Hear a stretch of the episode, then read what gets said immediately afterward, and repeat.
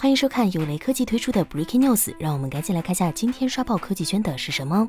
索尼悄然开放了预购注册通道，虽然没有明确日期，但起码已经给出信号，PS5 主机已经就绪。来自零售商的最新爆料称，索尼 PS5 主机将在十一月中旬上市发售，日期可能在十一月十三日左右。微软 Xbox Series X 则会在十一月第一周发售。今年欧美的黑色星期五购物季定在十一月二十七日，两款主机赶得也正巧是时候。不过还不清楚国行 Xbox Series X。以及 PS 五的引进情况如何？实际上年底因为有双十一、双十二，要是能同步欧美、日本等地发售，那对其销量也绝对是极大的利好。至于价格方面，最新的消息均指出，PS 五数字版定价三百九十九美元，PS 五蓝光光驱版定价四百九十九美元，和七年前的 PS 四起售价一致。作为新时代的游戏主机，索尼 PS 五的各项信息已经公布的差不多了。很多玩家现在最关心的肯定还是价格以及发售时间。